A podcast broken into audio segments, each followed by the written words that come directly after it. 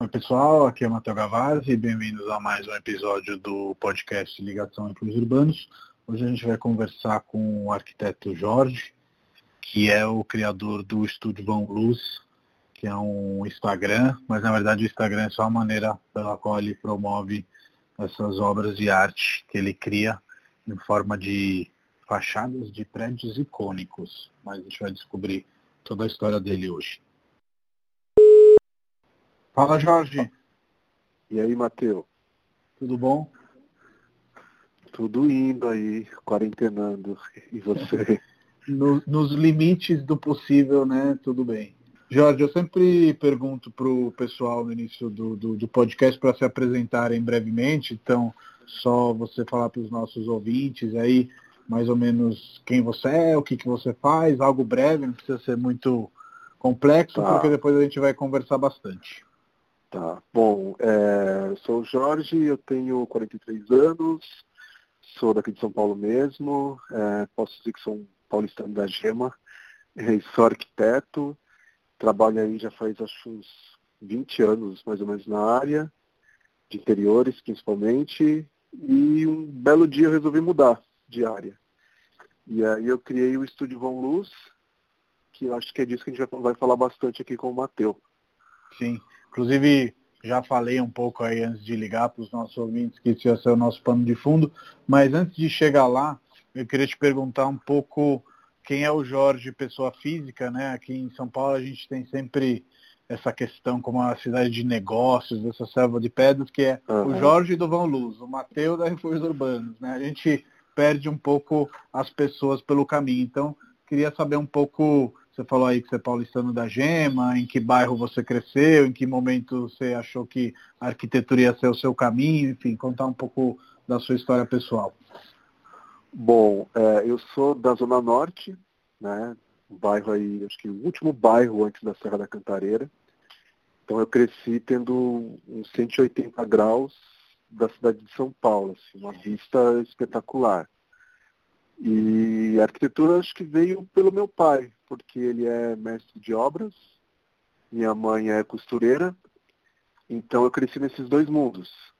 Às vezes ajudava minha mãe na oficina, às vezes via meu pai com umas plantas, às vezes ia numa obra. E aí eu tenho assim uma lembrança bem, bem pequena assim, de eu em cima de uma planta, né, aberta no chão, e eu era menor que um a zero, por exemplo. E eu lembro de, é, eu lembro de deitado assim em cima da planta, curtindo ver aqueles desenhos, sabe, aquele, aquele gráfico todo e tal. E eu acho que a arquitetura veio daí, sabe? Desde quando eu era menor que um a zero e eu sempre desenhei muito bem desde pequeno. Então pode ser que tenha vindo alguma coisa de outra vida, sei lá. Então, hoje em dia, só te interrompendo brevemente, a gente tem aqueles tatames né, de crianças e o seu tatame era um, dizer, um, uma, uma planta, planta aí. É, Fantástico. Não, eu, eu, era maluco assim com planta. Eu, eu lembro que enquanto a criançada colecionava as figurinhas dos craques da Copa de 84, 86, não lembro? Eu colecionava recortes de plantas de anúncio imobiliário do jornal. Uau. Sabe, aqueles Sei, Adorava. Sei. Assim, Adoro. Época, não, é, então, e na época não era renderizado igual hoje, bonito, Photoshop e tal. Era desenho à mão, assim, era super bonito. E eu, nossa, só esperava o jornal passar, sei lá, uns dois, três dias. Meu pai deixava cortar, eu já recortava e tinha pastas e pastas. Se tinha, sei lá, uma perspectiva artística, era tipo um, uma figurinha brinde, sabe? Uma figurinha premiada para mim. Tá guardado isso aí ou se perdeu com o tempo? Não, não, uma pena, se perdeu. Imagina, era muito pequeno. E, nossa, nem faço ideia, faz muito tempo.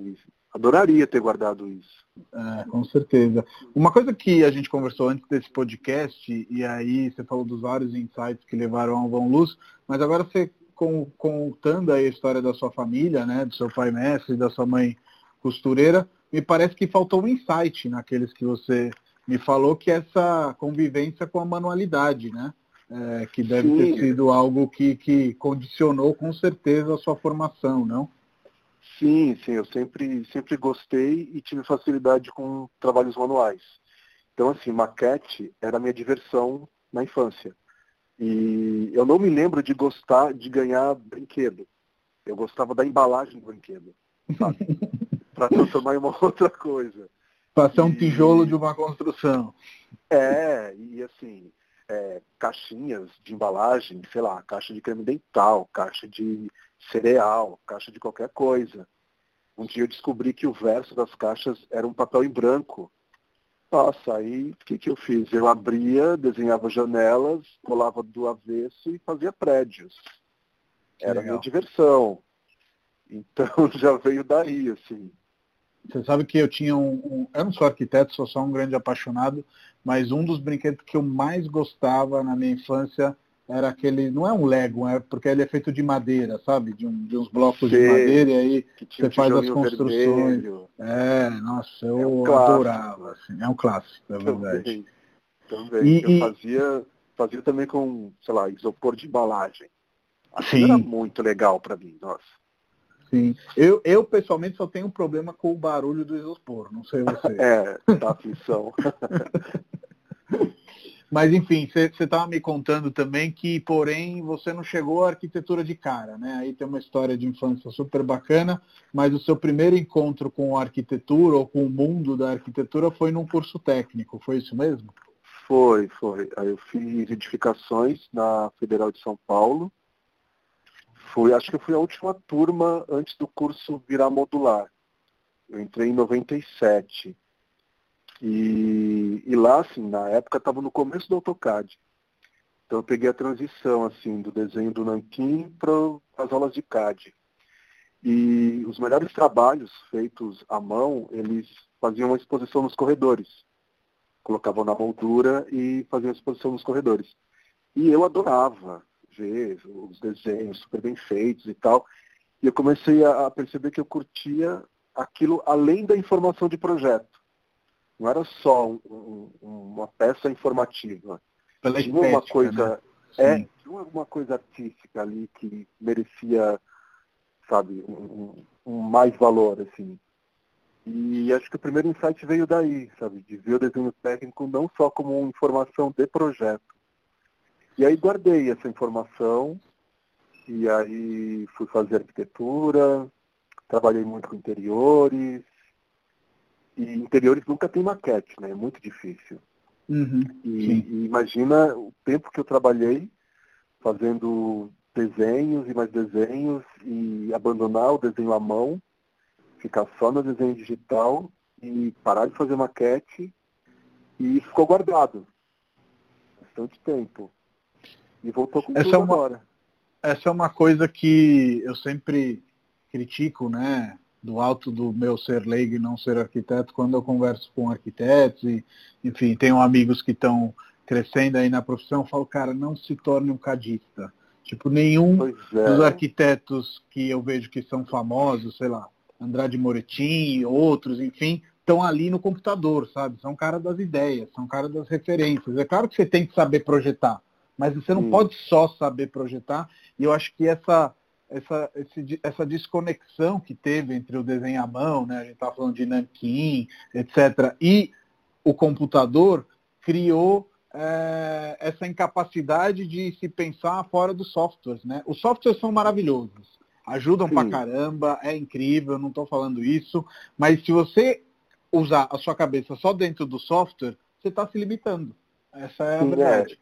Eu, eu não consigo imaginar como consegue criar direto no, no, no programa vetorial, vai. Uhum. Eu sempre, mesmo agora, assim, eu sempre, a parte de criação é sempre na mão. Isso eu nunca abandonei.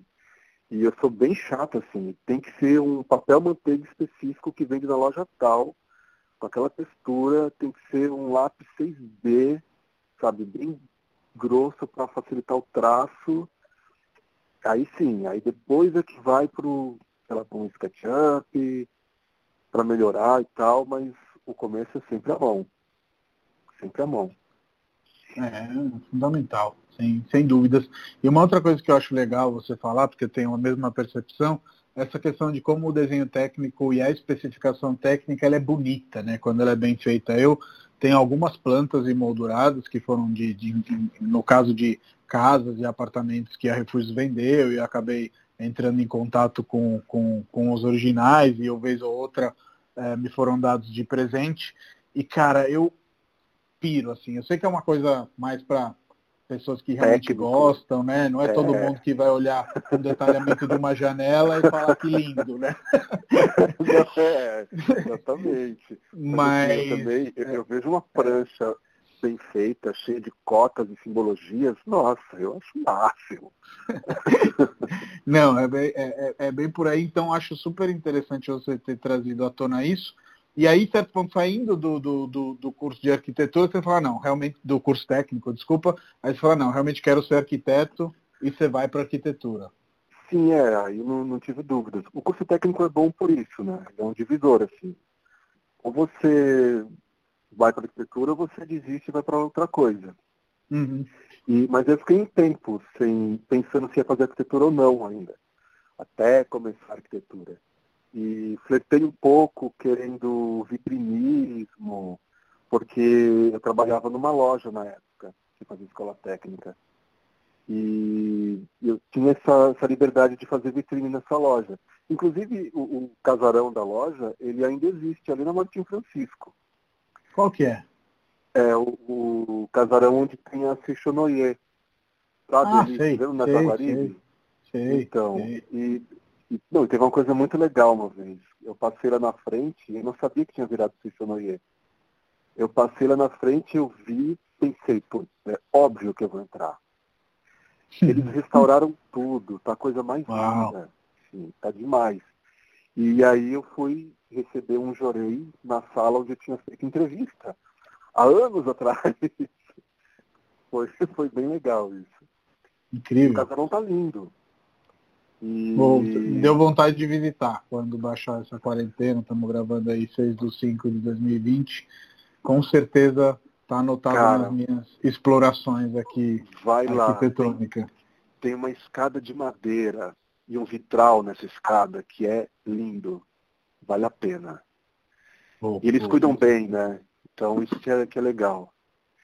E, e aí eu demorei para começar arquitetura, mas, mas resolvi, comecei sem, sem dúvida do que eu queria. E, e consegui terminar, não foi fácil. Não foi fácil. Todo mundo tem fala dessa fama do curso ser puxado e realmente é. Só os fortes sobrevivem no final.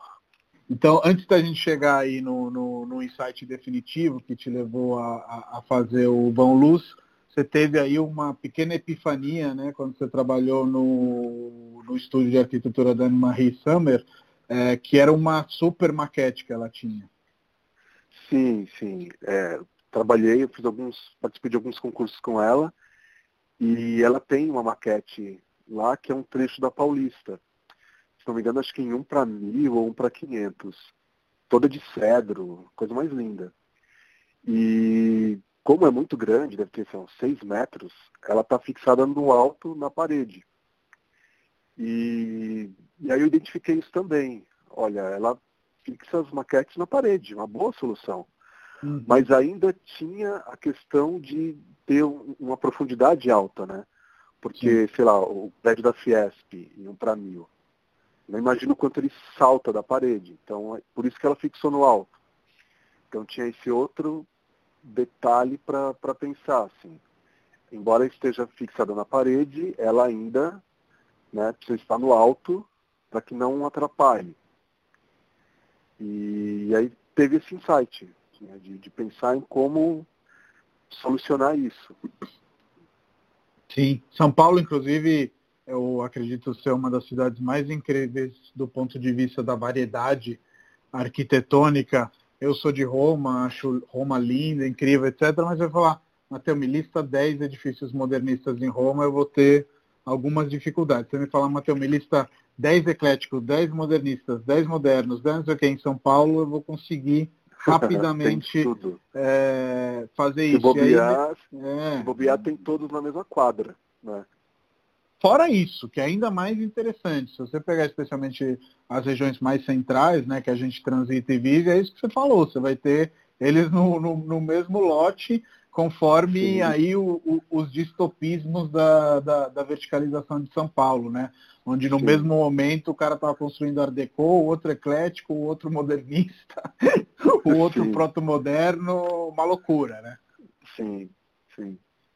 E, e, aí, certo ponto, Jorge, você passa por uma fase de insatisfação com, com o projeto, que é algo até que eu gostaria que você comentasse, porque acho que hoje a arquitetura e a formação de arquiteto ela abre muitas portas, então acho que é normal você eventualmente até se frustrar com, com, com um único caminho. E todos esses insights né, que a gente falou, a questão das maquetes, a questão da arte pelos traços arquitetônicos, a sua manualidade pela sua infância e essa epifania com a super maquete da Marie te levaram a criar o estúdio Van Luz, onde você reproduz aí edifícios icônicos da cidade de São Paulo, por enquanto. Acho que você não fez nada fora, mas provavelmente vai fazer, é, que são as fachadas dos edifícios. É isso aí? Isso, aí seriam recortes, né? Apenas uhum. recortes, uhum. que seria a síntese do edifício, numa moldura, num quadro pequeno, que vai do A4 até. Já fiz quadros de um metro e meio por um metro e meio. E, enfim, aí depois da Animarri eu continuei trabalhando em outros escritórios, é, fazendo de tudo um pouco, lojas, fast food e tal. Só que chegou uma hora que meio que cansou um pouco, assim, de. Não tinha mais aquele, aquele tesão, sabe, da profissão. Estava querendo mais algo novo só que eu não queria abandonar o conhecimento que eu já tinha.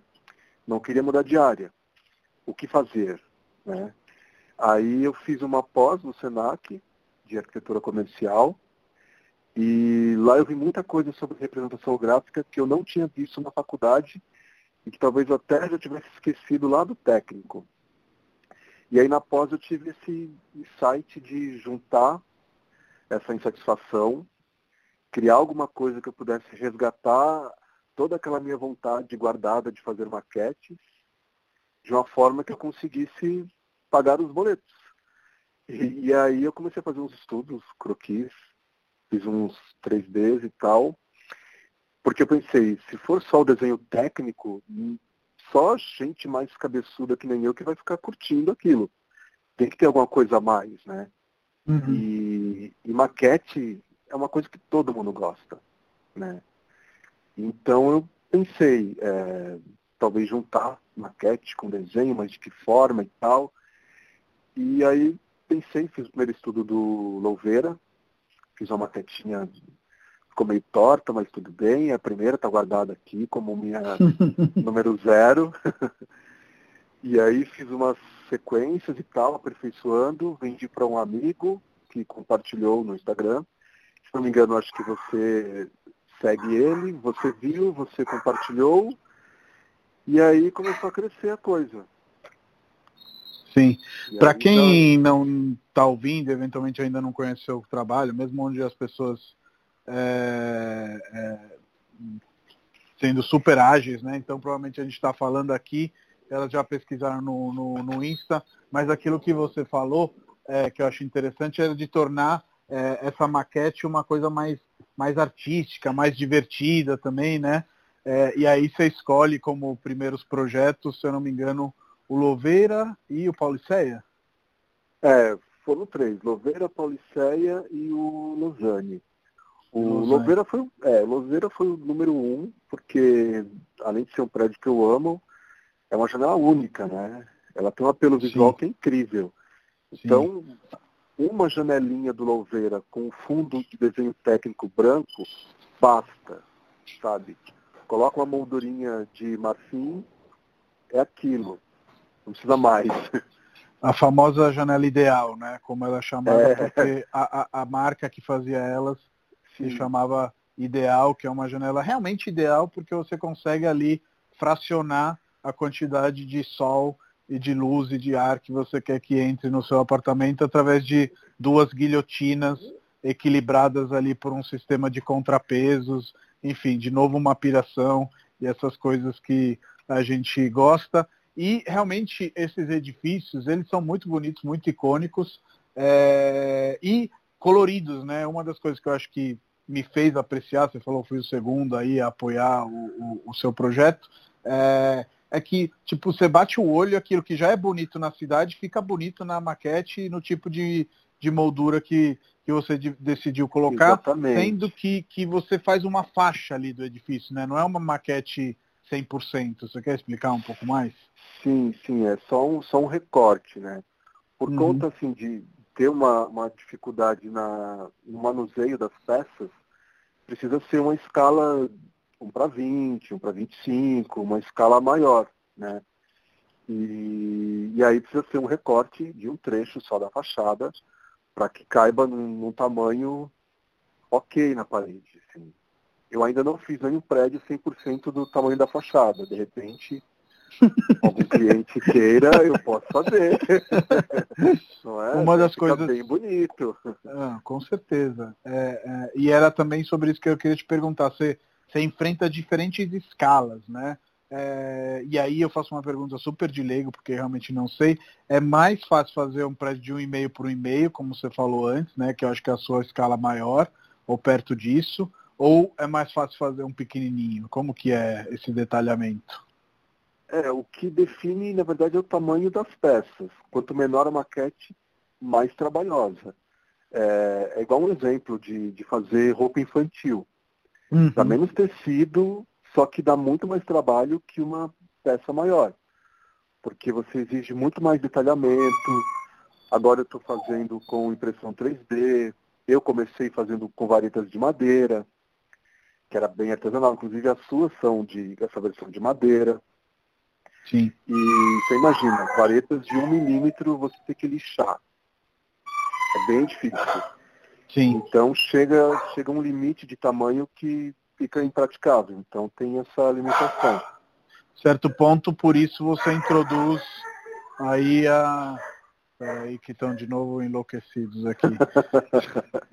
é, que tocou a campainha, você já viu, né? Cachorro. Eles conhecem certo o som, né? É, certo ponto você, é, até dentro dessa questão de, de, de, produção em escala, né, por mais que seja um processo artesanal, ainda não é uma fábrica, nada disso, mas enfim, você teve muitas pessoas interessadas no projeto, e aí você introduz a tecnologia 3D, né, para fazer esse detalhamento. Sim, sim. É, eu já estava pensando em começar isso, mas demorou um pouco, porque precisa ter uma, encontrar quem faça não é? Porque são peças bem delicadas, bem fininhas, e a ponta da impressora 3D ela tem uma limitação mínima.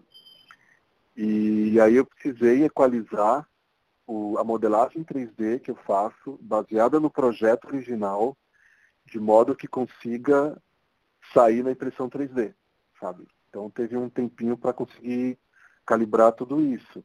Mas foi ótimo, porque eu não estava conseguindo atender a demanda fazendo a mão. Uhum. Eram muitos pedidos e demorava muito e não conseguia atender. E aí precisou partir para a tecnologia mesmo, o que foi ótimo. Porque agora eu consigo fazer o, até neoclássico com detalhes incríveis na impressão 3D. Sim. Outro dia eu estava, você deve saber, mas outro dia eu estava vendo uma revista, acho que é Casa e Jardim ou alguma coisa parecida, e tem aquele apartamento no Louvre, né? Onde o pessoal colocou as suas obras na sacada. Não sei se você já chegou a ver, ficou super bonito. E aí essa, essa lembrança me deixa aí uma possibilidade de perguntar se os seus clientes são mais arquitetos mesmo, se são só apaixonados pela cidade, se são as duas coisas, enfim, contar um pouco de curiosidade aí sobre quem curte essas maquete slash obras de arte? Olha, é bem misturado. Tem quem é arquiteto, tem quem gosta, porque maquete é aquilo, todo mundo gosta, né? Então não só arquiteto. E, mas o bom é que assim, como eu estava satisfeito com a minha profissão e a concorrência em São Paulo é bem grande, e estava bem difícil fechar projeto e tal, eu acabei fazendo dos meus concorrentes os meus principais clientes. Porque a maioria dos arquitetos adoram. E eles, eles especificam para o cliente, eles compram para eles. Então eu atingi aí um público bem, bem bom, assim. Legal, bacana. E você viu esse, esse, esses quadros nessa sacada do Louvre ou, ou não? Não vi, eu... não vi. Ah, não, Depois... o, o, eu vi, do, tem aqueles quatro isso, na parede, isso, não é isso? isso ah, isso. sim, é uma super cliente minha, uma das primeiras, queridíssima. Eu é, vi, ficou, ela comprou. Ficou... ficou... lindo, né? Aqueles quatro. É, não, ficou linda a composição, isso que eu ia, isso que ia falar. E tem clientes loucos como eu que te fazem encomendas ou, ou, encomendas ou não? É? não, não, assim, o pessoal pede os mais convencionais mesmo, assim. Você foi o primeiro que me fez revirar os arquivos históricos da prefeitura. Vamos contar incrível. essa história, que eu acho que é, é, é muito foi, legal. Foi uma, uma via crucis para conseguir acessar aquele arquivo. Sim, Mas uma odisseia, né? É, assim, tem que, você mesmo tem que fazer a busca no, nas centrais deles e anota os números de referência. E o, o arquivo central onde guardavam as plantas, por coincidência, tinha acabado de mudar de lugar, então não estava mais onde eu tinha achado. Tem a resposta padrão que as plantas estão sempre em higienização, né? É, é algo que eu, eu, já enfrentei algumas vezes, em outros pedidos. É, e, e para ajudar, quebrou o scanner da prefeitura. Aí eu consegui lá, eu mesmo fazer a cópia. Mas ficou incrível, deu tudo certo. Sim. Nesse caso, realmente a gente fugiu um pouco é, do convencional que você faz, né? E a gente conseguiu caçar a planta, a planta não, né? A fachada, né? O desenho da fachada original do Palacete Chavantes, né? Que é um prédio ali no centro da cidade, é, em estilo eclético, enfim, ele é extraordinário, seja com concepção, projeto, história que tem por trás dele. Convido todos a, a caçarem informações, tem bastante coisa escrita sobre ele na, na internet, indo simplesmente pelo Google, ou quem tiver a sorte de ter o livro Prédio de São Paulo, está no Prédio de São Paulo. E aí a gente inseriu em 3D esses elementos ecléticos, é, 100%, é, como se fala, é, conferindo, né? É, e, e, e sobre a planta desenhada à mão no, no, no, papel manteiga de 1927. Um negócio maluco, se a gente for pensar. É, a cópia heliográfica que dá aquele azul lindo, né? E, e a, e, a, impressão 3D por cima. Então a gente tem duas representações gráficas que têm, sei lá, mais de 100 anos entre elas. Uhum. E, e uma coisa que eu percebi, que o desenho que está na cópia, não tem exatamente os mesmos detalhes do que foi executado. Sim, é o que verdade. é comum, né? Uhum. Que é comum, assim, sempre na execução sai alguma coisa diferente do que foi projetado.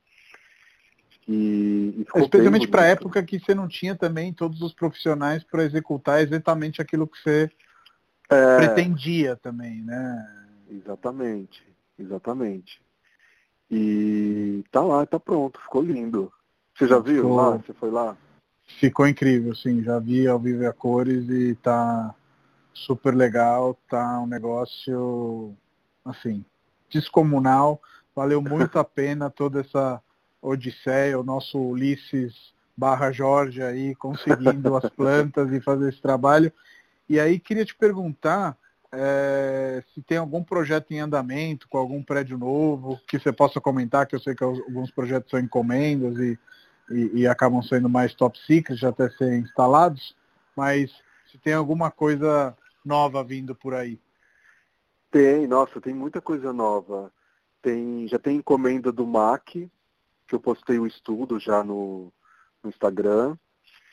Tem, tem uma encomenda da, da Fundação Oscar Americano para ficar lá na fundação.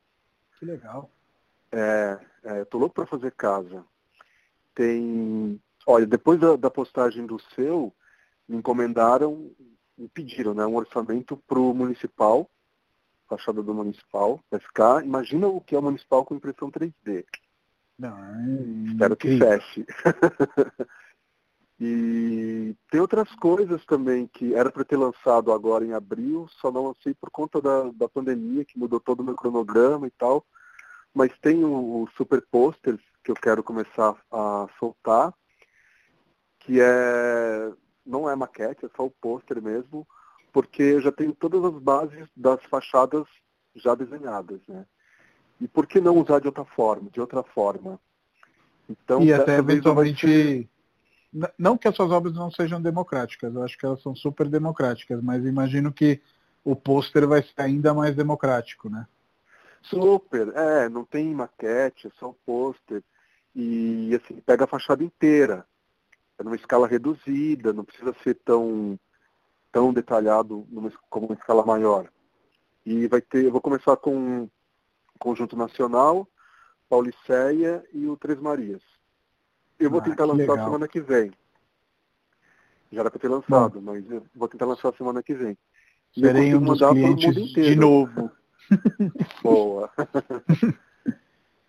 e, e uma das coisas... É, tô, tô ansioso para ver e queria te perguntar, já que tudo isso me leva a essa curiosidade, se fazer e refazer essas maquetes e refazer essas plantas e pegar esses projetos originais com a sua formação de arquiteto te levou aí a alguns insights sobre os prédios, sobre os arquitetos, enfim, se durante a montagem falar, putz, tá vendo que gênio, cara, porque ele fez isso, porque isso, porque aquilo, enfim, tem, tem alguma história desse tipo? Olha, na verdade, assim, esse é um outro item que faz eu ficar mais apaixonado ainda por esse trabalho que eu comecei a fazer. Porque é uma junção de tudo que eu gosto.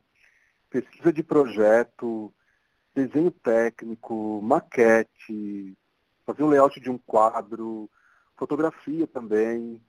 E eu refaço todo o desenho, né? Eu, praticamente, alguns é, eu posso considerar que é quase uma beauty. Uhum, porque sim. eu consigo ter acesso ao executivo, assim. Então eu repasso todo para o computador, coloco sombra, fica super bem detalhado e, nossa, eu vejo o projeto nos mínimos detalhes. Você imagina o quanto eu não gosto disso. E, não, mas não teve nenhum, assim, que, que eu já não soubesse que era o máximo, sabe? Uhum. Só reforça o que eu já gostava. E eu estou vendo, Sim. assim, o, detalhe do parafuso. É, especialmente nesses prédios que, que, que você faz, os caras eram aqueles arquitetos que projetavam tudo, né? Não era aquela arquitetura fast track, digamos assim, né? Não, Faz o sketch e depois manda encaixar as janelas que você achar ali com o produtor, né? Os caras projetavam tudo, né? Nossa, é, eles detalham a, a inclinação da pindadeira, sabe? tem, que ter, tem que ter esse detalhe, assim. É, é, um absurdo. Que é o certo, né? Que é como a gente Sim. tem que pensar tudo. Com certeza. E hoje em dia a maioria é entregue para a indústria resolver, já chega pronto. Uhum. Né? E acaba, enfim, empobrecendo, né? Aquela que pode ser uma obra é, arquitetônica. Sim. Você ia falar? Forte da linguagem, né? Do, do que sim, você tinha proposto. Sim. Acaba aceitando o perfil que o fornecedor especificou e, e vai aquilo, sem detalhar e e a gente vê o que tem por aí, o resultado. Sim, é, não, não, vamos fugir desse tema, já que a gente está falando só de coisa bonita. Acho que esse é um tema que está melhorando aí nos últimos tempos. Acho que as pessoas não querem mais morar em caixotes, né? Querem morar em, em, prédios bacanas. Para além da questão da arquitetura como é, pauta de ser assinada, né? Não é nada de gourmetização, é ter um pé direito decente, é ter uma orientação do sol ok, é ter uma janela que deixe o ar entrar e que cria uma circulação. São essas coisas que, que, que nos fazem valorizar a arquitetura e não um sobrepreço, sabe? Eu acho que isso é, é, é, fundamental de ser comentado. E você mora na Santa Cecília, você sabe que tem muito prédio que é até desconhecido, assim, entre aspas, mas que tem super plantas, super janelas, super projetos. Então, boa arquitetura é isso, né?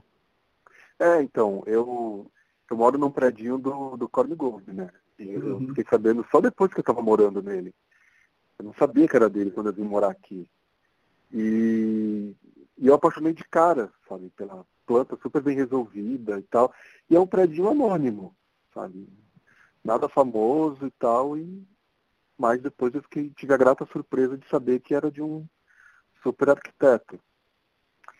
E isso que você falou de das pessoas estarem valorizando os espaços agora, vai de encontro ao que o, o Raul apontou sobre a, a, quarentena agora, né? As pessoas vão se dar conta, confinadas, de alguns problemas que, que a casa tem que ela não percebia.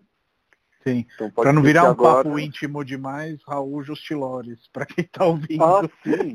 Raul Justilores, sim. SP Sonha. Uhum. E tomara que venha aí um, um bom de reformas para todo mundo, né? Sim, sim. Eu estava lendo sobre isso, acho que na Folha ontem, acho que o Raul também realmente chamou a atenção, colocou o holofote, de como as pessoas estão pensando em reformar os próprios apartamentos, porque, na verdade, São Paulo, ela é uma cidade muito maluca, né? Se você quiser não parar em casa, literalmente, fora dos é. tempos de quarentena, você não para em casa. Tipo, Exato. Tipo, é, essa só é a realidade. É, só dorme. Eu, quando eu cheguei em São Paulo, eu tinha um quartinho alugado numa república que era voltado para os fundos da lavanderia, nem janela tinha. E, cara, eu falava foda-se, porque eu não fico em casa. Tipo. Atendia a sua necessidade e ok.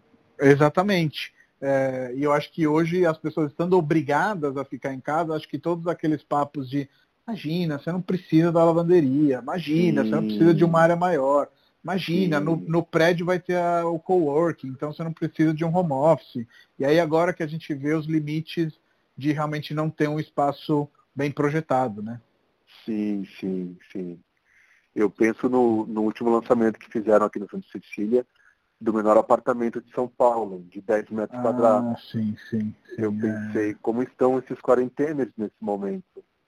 Não estão ah. bem, viu? Eu, eu, eu, acredito. Mas uma coisa que eu queria te perguntar é que a sua pós foi feita em arquitetura comercial, né?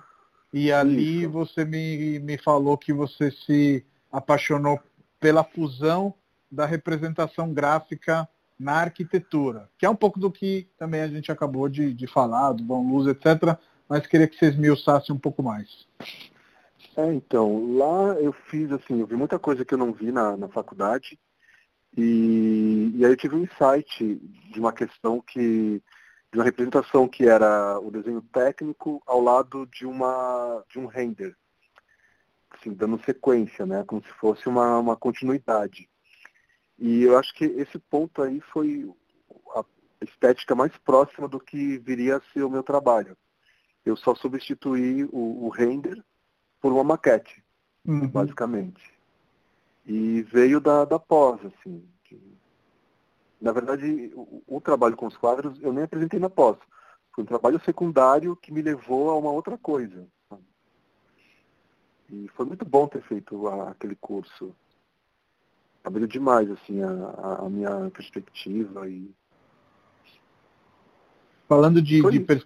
Falando de perspectivas, outro dia você me mandou ali um trabalho de uma página que está fazendo tapeçarias, né, com, com, com projetos arquitetônicos. Realmente a arquitetura, quando ela apaixona, te leva Nossa, a jogar ela para os lados mais impensáveis, né? Vários desdobramentos, né? Então é, ela inspira demais.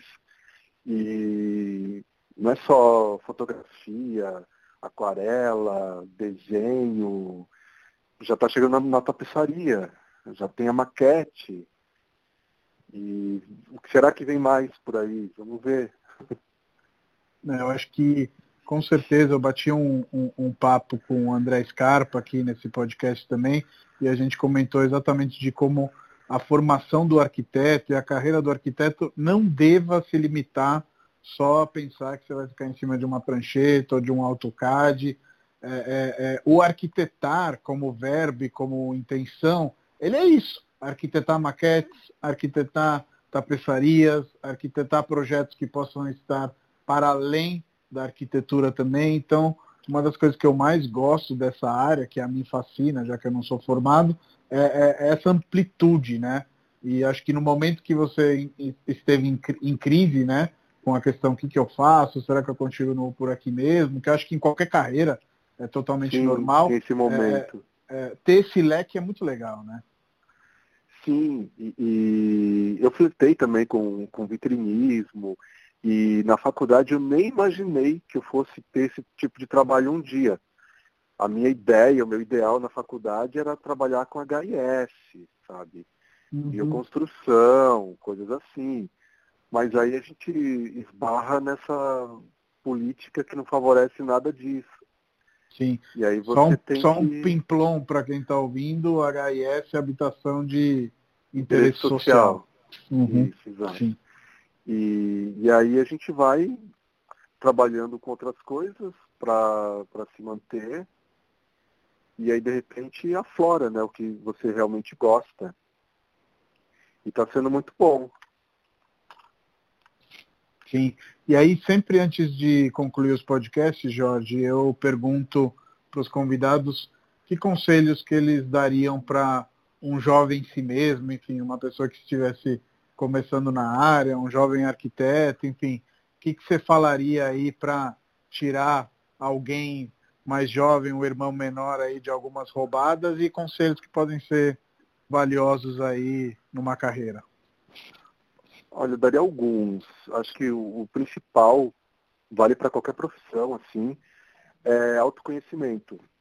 Faça algum autoconhecimento.